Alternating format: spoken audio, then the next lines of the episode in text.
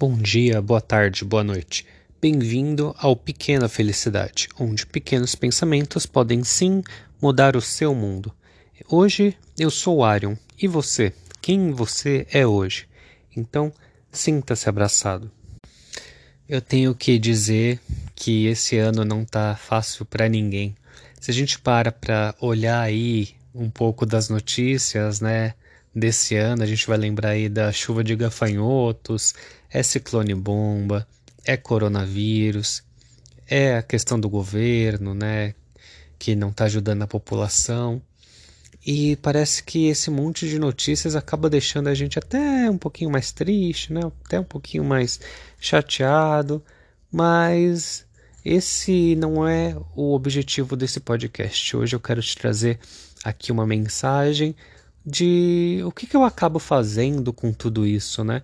Então, eu acordo todos os dias de manhã, leio as notícias, né? Vejo o que está acontecendo e fico pensando, cara, o que, que eu posso fazer para que essa situação em específico mude?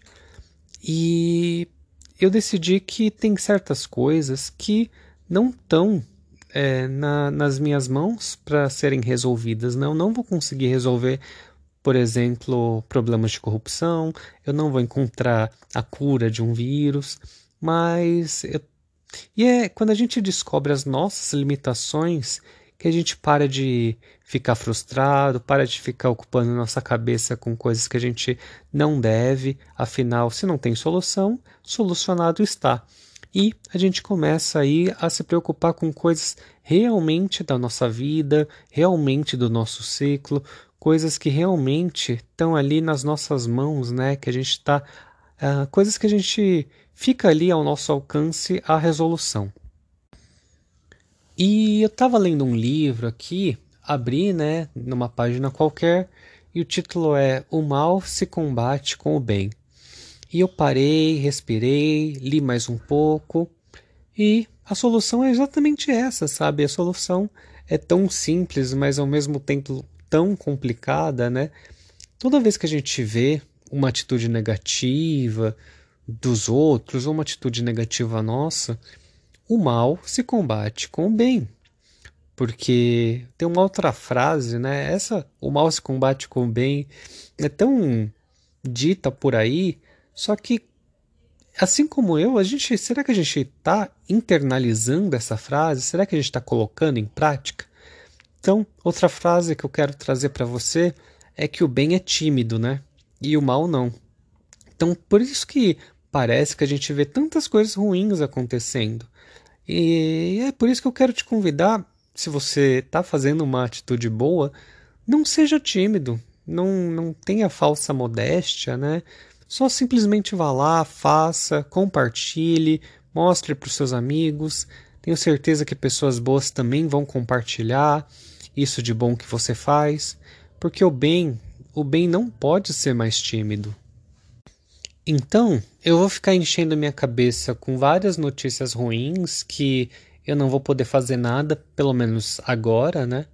Ou eu quero encher meu tempo gravando aqui meu podcast, tentando ajudar todas as pessoas que ouvem, né?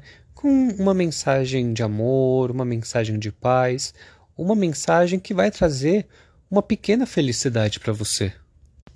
A gente nunca vai saber qual que é o tamanho da dor daquela pessoa que está do nosso lado.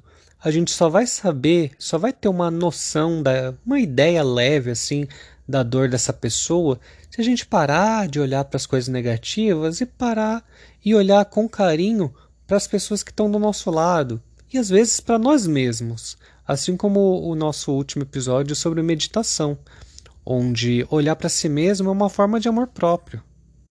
E eu quero terminar esse episódio de hoje te dizendo que nem tudo tá às nossas mãos ali, que a gente vai conseguir resolver todos os problemas do mundo.